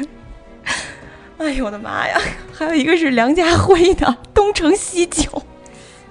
能东成西就应该是所有所有演员都应该演技在线的一个电影吧？不是，就是 应该没有演技我我我，你看我现在这鸡皮疙瘩，我啊。就是只要一想到就是拿着红的抖了那个，对，就是就是梁朝呃梁家辉的那个就是 难道不是那个张学友的表妹吗？不是，就是从从那个应该是从天哎，他他他他是扮了一个女装，嗯。然后跟张国荣开始在那对唱的那个画面，我现在想起来，我就觉得我也不知道是因为他演技啊还是什么的，我就就是无无无法克制自己起鸡皮疙瘩，那完全是造型的原因，没什么演技那事儿。真的就是一个是呃梁家辉对，然后还有一个就是何正宇，因为我觉得何正宇在其他的电影里面，其实嗯、他的演技大家也不用过过多的说吧，嗯就是已经算是一个教科书的了。但是嗯、恐怖直播呢，是因为首先这个电影的题材，嗯，然后再加上本身的从拍摄角度来说，其实就是一个何正宇的一个演技的个人秀，对，大家应该都看过吧，嗯对吧？所以我觉得，那当一个电影里面基本上只靠一个人的演技来支撑他所有的内容的时候，嗯是最能够看得出来这个演员的实力以及整个的所谓的呃电影组对这个演员的认可。嗯，我从一个制作的角度上来说，我认为这样的一个电影儿，如果它没有就整个剧组啊，或者说包括市场而言，它没有对这个演员的演技抱有一定的认可，以及非常非常高强度的这种信任度的话，它不会让一个演员去演这样的一个角色。那么从我认为，从一个艺人的角度上来说，如果他自己 对自己没有这个呃 balance 的话，他也不太敢接这样的一个角色，因为我认为，你还是看的少，也有不知道自己吃几碗干饭的。但是呃，sorry，就是就是，但是。呃，作为一个已经诠释了那么那么多就是成功角色的这样的一个演员吧，他如果对自己没有一定的嗯，算是自信，或者说没有一定把握的话，他不会冒险，就是让自己去接一个这种就是压力这么大的这样的呃压力演技这么大的这样的一个角色。对，所以其实我认为它是相辅相成的。嗯对而且尤其他那个恐怖直播，它是从头到尾的一个室内戏，对从头到尾的室内戏，完全封闭的一个环境，对，所以从说说说，好，现在听众朋友，现在 现现场是在教主在跟陈哥拿着一个 那个某蔡姓男明星的扇子，蔡志忠是吧？又说一遍，蔡澜，蔡澜，所以当时就是咱们这个选题出来之后，我第一个反应的就是他。嗯，对，那呃，我刚刚是从就制作的角度以及演员个人的这种情况来出发来分析，就是说这个角色有多么的重要，以及它的难度有多么多么的大。嗯、然后红领巾刚刚也补充了，就是这个戏它是一个室内戏，而且基本上从始至终没换什么场景，对吧？它就是它的直播间，嗯，就是几个，就是也也就一个直播间，然后几个几个办公室串来串一串，对吧？啊呃，以及外边那个桥，嗯有的时候那个桥的镜头还是通过办公室的这边起的。承转基本上都是通过何正宇自己来完成的。对对对，而且就是当时，呃，大家如果要是看过，大部分都看过，我就剧透了，嗯就是没事，剧透这这这没没什么没什么。你以为是复联呢？不是就是复联里边你们觉得谁演的好？就是啊嗯啊，应该算是闹事儿的这个人吧，嗯他直到结尾的时候才露了露了一点脸，剩下的全都是基本上就是何振宇一个人来搞定整部戏的。所以你说他在这部戏里面的哪一个部分，嗯、让你起鸡皮疙瘩？我觉得是全程他都很燃，他的演技。你可能是过敏了。对我灰尘过敏，嗯、因为是从最初他本身是一个算是功利心非常强的这样的有性格缺点的人的，对，就是嗯。功利心非常强的这样的一个，算是现在，呃，事业有一点儿呈现下坡路的这么一个主主播。主持人，嗯。对，然后呃，突然间发现了一个大头条，嗯于是决定和犯罪的人一起联手做这么一次直播，其实是为了让自己更出名儿。嗯然后算是名利双收，以为自己打了这么一个如意算盘，但是没想到就是呃，形势并不是想象的那么简单。他开始呃面对恐惧，然后又会面对心理矛盾，最终他想 成为一个好人。嗯，对，对，就是每一个所谓的呃角色的这种情绪点，他其实找的都非常的对。那么变化也不会让大家觉得非常的僵硬，而且整个的演技非常的纯熟，就是不会让你看起来是接不上，就是好像是这个人儿，因为他本身的的这个人的内心是一个就是功利心非常强，或者说他来做这一次的直播是有非常强大的目的的，但是到最后他的这个人物的转变是能够让观众真的是体会到这个人的矛盾以及，呃，被说服了。嗯，就是说，嗯、当初我认为你是对于做这件事情是有一定目的性的，但是到最后你的这种转变让我觉得你这样做也没错，就是。嗯，当你遇到了这样的一个情况的时候，你可能首先反应是：我靠，它是一个新闻，它是一个爆点，它可以引起就是大家的关注，同时也可以拯救我的事业。对，就是观众可能理解了他的这种行为。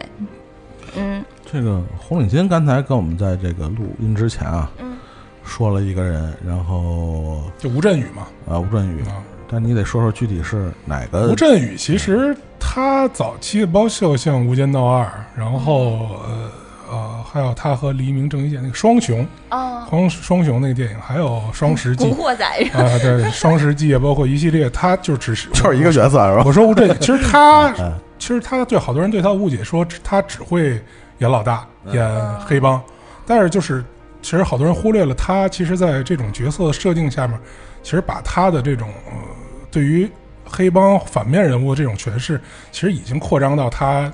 他演技的一种极限了。就是其实抛去技巧的方面来看的话，其实他自己个性上，包括他自己气质上，嗯，那种神经兮兮的那种感觉，他能很好的融入到自己这种。就是掌握的游刃有余，也掌握的非常游刃有余。就是你看他那种神经兮兮的状态，你就能感觉到这个人的，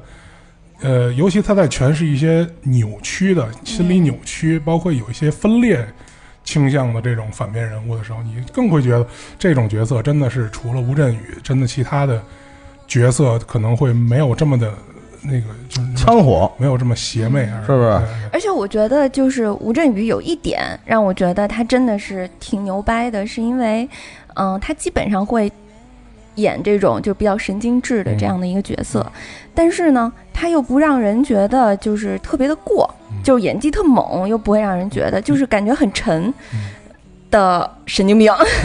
不是因为这种，我觉得他的这种神经兮兮的角色很容易被演的，就是特别飘、特别浮，对让人家觉得就很烦。但是我觉得吴镇宇演的时候不会让人家有过多的这种反应。这就是一个自然带出，你就看他演的时候，你觉得这是哦，这就是自然带出这么一个东西，你也不会觉得说哦，这个人又在这儿，这这飙演技，嗯这个这个抢这个抢戏份什么之类的，他就是自然而然发挥出来的对，这么一个东西。而且我觉得吴镇宇有一部戏的演技是让我真的是就是吓着了，当时都没想到是其实是《白发魔女》里边儿，就是连体对，就是那个连连体连连体那叫什么？呃，凤凰就是就凤凰胎吧，那不用叫他是什么名儿，龙凤胎啊？，龙凤胎，对对对凤凰胎 对，龙凤胎，对对对，连体龙凤胎，看样不只是文盲，你知道吗？对对对。然后就是我认为是，嗯，当时还得往张国荣那边说，你看，啊，没有，是因为真的是嗯看了嘛，嗯就是你在看的时候，你，嗯、以后再看的时候，你也不定不一定是每次都在看哥哥嘛，你还会发掘其他的人。尤其是当你看这部戏的时候，其实你目的是为了看哥哥，但没想到你还看到了吴镇宇。那你你对对哥哥 最不喜欢的一个角色是哪？哥哥，没有我爱我家里没能出演的那个角色，阿荣，阿荣，阿荣，阿荣，阿荣，最后李丁出场，砸电视，妈逼，只能砸电视了，不满意的就是没出场。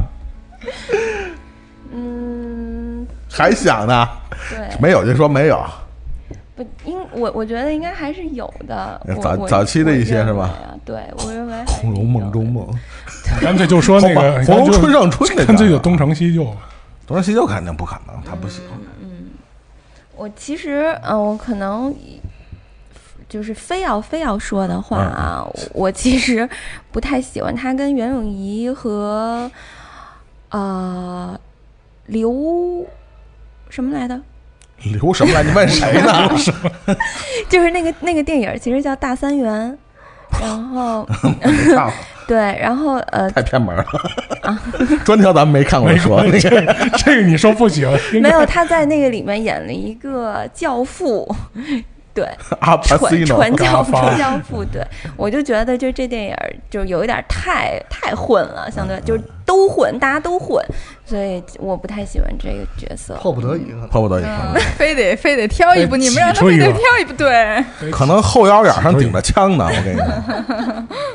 这个我们稍微把这个今天的这个呃演技这事儿呢，我们拉回到这个当下的影视环境啊，我们说说最热的这种，因为哎，教主，你你你说了吗？啊，就是我现在正要说呢嘛，哦。啊，正要说呢嘛，就是因为这个北影节重新放了一下那个蝙蝠侠的这个黑暗骑士啊，那次也正好我赶上跟那个杨欢喜在一场，我后来我们这个在这个放映结束了以后我也想说来着，对对，嗯这个也是是频频繁的爆发的热烈的这个，就底下影迷啊，频繁的爆发之后，这个掌掌声啊，就在字幕里边每出现一个演员的名字啊，尤其主演主要的演员那几个人啊，尤其当然是希斯莱杰，我们知道在这部电影里的这个嗯是很多人评评评价是神神级的这个这个这这个癫狂的演技啊，确实是征服了很多人。呃，但是我们回到结合当下的，比如说在呃时下最红的这种，比如像漫威的这个《复仇者联盟》这样的作品里边，呃。当然，我们觉得跟呃《黑暗骑士》做比较呢，我觉得《黑暗骑士》今天来看呢，尤其在大荧幕上去看，确实是，尤其是几位主要演员的表演、主要角色的表演，确实是，呃，不能说完美，但是我觉得每个人都很好的完成了他的这个角色的这个功能，尤其是主要的这几个哈维·邓特，包加上蝙蝠侠，加上这个小丑的这三个人，在这个整个嗯主线里边的这个贯穿啊、始终啊，包括他们在这个对角色设定的这个诠释和演绎啊，给这一类就是漫改电影确实树立了，不管是故事情节。还是是表演上都树立了一个非常高的一个高度，一个高峰，一个一个高标，可以说是。那我们回头来看，像《复仇者联盟》呃三这样的作品，其实也云云集了呃时下，尤其是中青年的一代的非常有才华的演员，包括什么卷福啊，包括小萝卜的唐尼，其实我们知道都是拿过很多表演类奖项的这样的演员啊。呃，就像我想问问大家，你们觉得像在这种其实很爆米花或者很商业的电影里面，呃，云集了这么多，其实在表演上非常有自己特点的呃演员，你觉得这个必要性是否很大？你比如什么的像，必要性？就是可能你找一些可能商业价值更高的一些演员，啊？你指的是们自己的商业价值本身就对很高你指的是啊什么的必要性？嗯，或者这么说，或者这么说，就说呃，是演技的必要性需不需要更大，还是说是就是对着各种绿幕，你觉得需要什么演技吗？这种东这种东西，尤其是我们知道，尤其是很很多呃表演都是被后期的特效更更更取代，或者说后期后期特效起到的这种效果会会占的比例更重要一些。那你说这些演员的演技，他们是否在这种尤其我们知道有些呃，包括后续的什么惊奇队长啊，找的也是奥斯卡影后，嗯那像这种表演，他影后是否有有有这种表演的空间，或者说有有必要找一个影后吗？就或者找一个更花瓶一点的，或者更符合漫画原著这种形象的，是不是会是一个更好的选择呢？不知道几位怎么看这个事你？先换一个复联的歌，这个歌不太适合说 这个。我得说陈宝莲，你知道吗？其实我要说陈宝莲，你先说，我给你换歌啊。我们稍微我们稍微想想，这个这个话题还是很大的，其实。换这个吧，哎呀，还行啊。南美妇联，一群妇联躺在海滩上做果汁儿，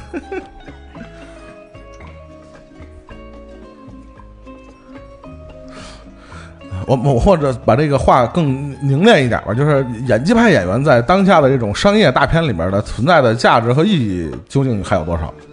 怎么样？这个够凝练了。比刚才那还大。对呀、就是这能不能缩小一点？就是、啊就是，或者是一个一个循序渐进的问题问。你觉得复联里边谁演的好？不是，就是你的，你想你想说的目的是什么？你想说的目的是，他们，呃，这种超级英雄的大片儿，请了一堆事实上非常有演技的人参与到了这个作品里面来。那么，他的目的是为了展示他的演技，还是为了招揽票房？你是这个目的啊？不是，你是想问这个，还是想问什么？因为我是觉得，就是就是好莱坞跟咱们可能有一点不一样，就这些人他肯定是好，现在让好莱坞的先说。不不不，就肯定这这些人是是就当今是最具票房号召力的呀，就他们的粉丝就是最多的呀。也不一定是。嗯，我觉得也不一定是我我觉得就就是超级英雄题材的电影儿，嗯、他们的商业价值和超级英雄本身的这个 IP 的价值，你去比较的话，嗯有点明白你意先插一句啊，，思但是你比如你比如嗯选克里斯埃文斯这个角色。肯定不是因为他有多大的商业价值，嗯他在演美国队长之前，他最有名的就是神奇四侠里边那个火人儿，我们知道。嗯，包括什么雷神什么的。对啊，你演雷神之前，你知道那那个锤哥是是谁演的，他就对啊都是演那种就是最很很烂，最有名的可能就是小罗伯特·唐尼了，相对来说。但是小罗罗伯特·唐尼当时也是深陷这种各种丑闻当中的对那么一个，所以你你你，对你要说什么来着？对，就是你说他们的商业价值已经是当下最牛逼的了。其实不一定啊，对吧？你比如请，所以我刚刚不是跟你说，你要在你你要在就是嗯，这个 IP 就是超级英雄 IP 本身和这些演员的商业价值去比较的话，你觉得那如果这么说的话，就是你们刚才至少就是，我是觉得锤锤神啊，什么雷神啊，然后锤锤神。锤谁？你想锤雷？神啊，然后跟那个就美队啊，他们的演技就也还好吧，就没那么好啊。就这个这个现在，因为他们人太多了，就有一，比如说我我是觉得一半儿一半儿吧，就一半儿是可以就是演技大牛逼的嗯那些人，就是你说呃抖森一一般吧，然后卷卷福是好的卷福好啊，然后那个就是绿巨人的那个演员演员，马克·鲁法鲁，怎么样？马克，绿巨，丹那儿就他本身还可以就是他本身的演技灭霸呀，对，然后乔乔乔石乔乔石的演技是好的，嗯嗯，对，然后但是其他人那些我觉火得箭熊啊，不是不是就是库说。克绝对的，我操！嗯，就我我现在有点混乱，就是你们说他这个演技好，那个演技好，我不否认，但是我们这只是想说复联而已不。是对，就是不是你们你们是在说他们在复联的这个作品里边演技好，还是说他们本身的演技好？因为我觉得他那因为他的问题是问的是，就是说这些人的演技在这个所谓的超级英雄作品里边有没有作用，是这个意思吗？嗯，其实也有没有发挥的空间吧？因为我是觉得，嗯就现在复联现在第三部里这么多人，根本就他们的演演技也是参差不齐的。就他们本身本身啊，作为演员来说，而不是作为漫威里面的人物来说，他们本身演演戏的水平是不一样的。所以就是你这个问题，就是那那些早就质疑他的这问题了，是你非上来先说的。对，但是我就说那个，嗯因为我是觉得他们就这些。那然后对我，我本来是认为他们的票房号召力是可以的，然后但是你们又说他们有人不太行，所以我也不知道了。不是，就是你可能是就着，比如说当下他们的票房号召力是行的。嗯那可能我们想的是，从最初开始，他们选择这些角色的时候，这些人可能当时但比如，但是现在他卷卷福啊、抖森啊，就抛开这些超级英雄来说，就他们是依然是有着很牛逼的票房号召力的呀。嗯，但是他们也是在于当漫威变得非常强大的时候，他们才加入进来的，而不是说就是对像嗯，什么雷神什么的这些人是在可能就是他们根本什么都不是的时候，然后演了雷神，对所以就变成了对，这这两两种不同的演员对于这个角色，对于这个宇宙的呃作用，贡献对对是不一样的，是不是啊？不，我没我没太懂，我也没懂在讨论什什么，么所以我就我没说，我们只想聊复联而已。不是你聊复联，你聊的是什么？他可能是从商业价值上来说，但是他说的商业价值可能也分很多嗯时间段，就是他的商业价值时间段是 right now，、那嗯我们可能会从。就是最初的商业价值什么，这就所以就是不太清楚在聊什么。就演技本身，就我或者这么说吧，就比就举一个人的例子，我觉得比比如说举那个呃斯嘉丽，嗯，斯嘉丽，我是觉得她在反正我看过的这三部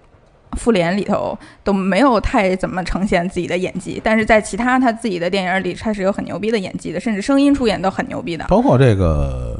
是吧？红女巫的扮演者，是这样，就是这个这个这个超级英雄电影，尤其是这个复联三这种二十多口子这种二十多口出现了二十多口的情况下，而且镜头数又有限，而且要分布给这个二十分钟什么之类的，就是每个人分镜头分配量有限的情况下，就是你这是说这个演技对他们的这种角色塑造有多大的作用？就是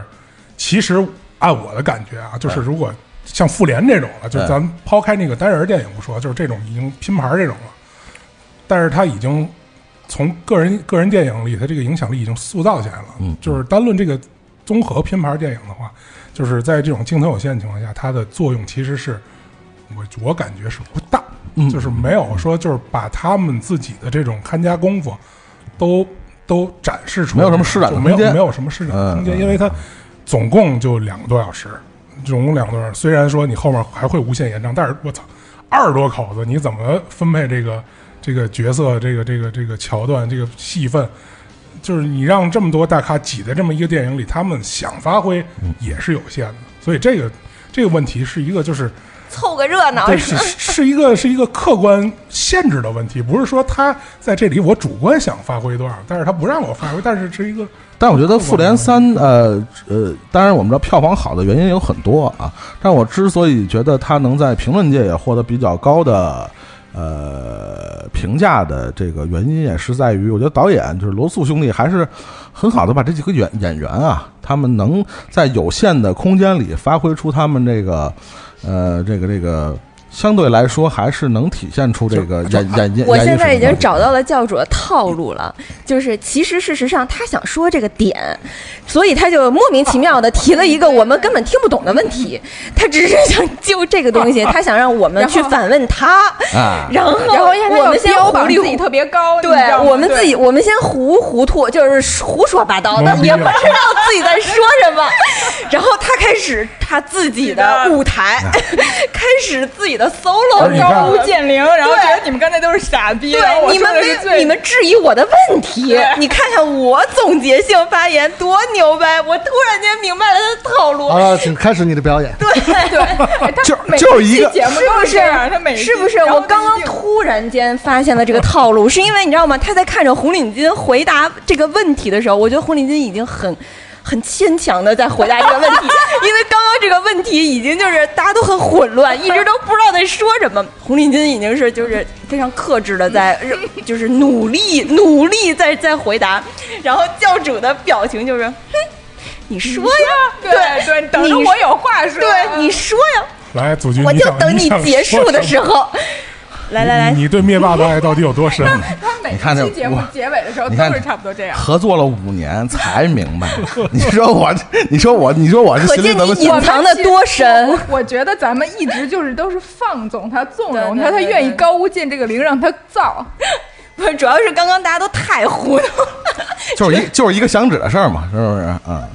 但是你看这部，所以你看好多人说看灭霸很走心，但是因为灭霸出场戏份最多呀，对他男一号嘛，对他他他他是 可施他可施展的程度是最高的，所以大家从看出了又看出了心理戏，又看出了这个，又看出了那个，就就是就这样的一个东西。他有些因为这种电影里边有些角，尤其人那么多啊，他还是有一个轻重缓急，还是得分一个先后顺序，所以你还能感觉出导演还明显是给这些演技好的演员啊、角色啊，还是留了一些施展的空间啊，虽然很有限，不可能像那种呃这种这种比较比较呃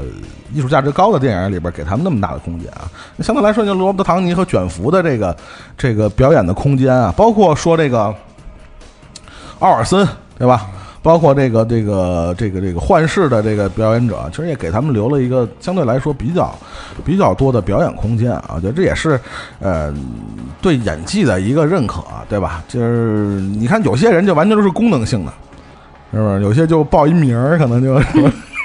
然后瞬间就这个灰飞烟灭了啊。但是我们觉得，呃，为什么之前会先谈到这个黑暗骑士呢？因为那天我们在看完之后呢，呃，也在讨论这个问题。我觉得，呃，我不管漫威自己承不承认啊，他们后续的有一些模式其实还是参考了黑暗骑士这个系列的，呃，包括他这些呃演员的选择上啊，你比如说经常会出现几个影帝影后会担任一些电影的重要的配角。这个我觉得就是从呃诺兰的这三部曲里，呃，我觉得漫威是取到了吸取的经验教训。对，就说，呃，这些人可以被称为戏骨的原因，就是即使他们，呃，不是被推在最前面的角色，但是他们依然依然能用自己的表演和这个出色的和合格的演技去支撑起整个电影的这个骨架啊！大家去想想。黑暗骑士里边的摩根·弗里曼，想想那个加里奥德曼，想想里边的这个迈克尔·凯恩，包括那个吉伦哈尔他姐姐的这几个角色，实际上都是非常呃完整而出色的，这个完成了这个角色在这个电影里的功能和作用，包括推动整个情节的发展。我觉得这个是诺兰这个三部曲留给不光是这些超级漫画影迷，而且是给这些。这个电影制作公司和这些这个导演的一个非常重要的一个遗产啊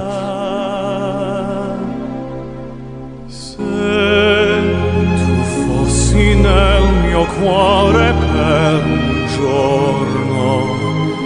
potresti avere un'idea.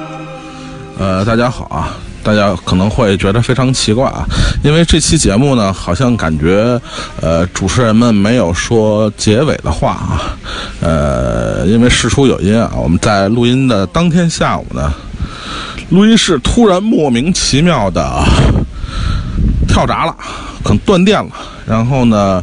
呃，包括这个主持人后面因为还有其他事情的安排，尤其是我个人啊，因为要去这个白子湾的这个资料馆去看呃天堂电影院这个电影啊，所以这个。这电影等于是录制的现场，我们就并没有结尾啊，所以就只能，呃，以这样的方式啊结束这次录音啊。但是呢，说来也是特别巧啊，呃，我们这期节目呢，在事前没有预定这个任何统一立场的这么一个情况下呢，呃，在录音的这个过程中呢，对于这个表演这个事儿呢，我们的这个看法和争论啊，似乎成为了一个呃脱轨的现场啊。呃，从某种程度上来讲呢，这次跳闸和断电的事儿呢，似乎也成为了这次呃无休止争论的一个一个冥冥之中的安排。但是呢，如果我们不去探讨这个表演的定义呢，就无法确立所谓好与坏的这个标准。在我看来呢，到头来不过又是一堆流水账的罗列。所以呢，这种死循环般的争论呢，似乎是无解的，也更值得我们在今后的选题过程中加倍的警惕和谨慎。毕竟，就像我们每次看《天堂电影院》《天堂电影院》这部电影，呃，都会被感动得泪流满面。即使电影成为不了我们的济世良药。探讨电影也不应该成为让大多数人劳心费神的东西。感谢大家收听这次的天堂电影院，我们下期节目再见。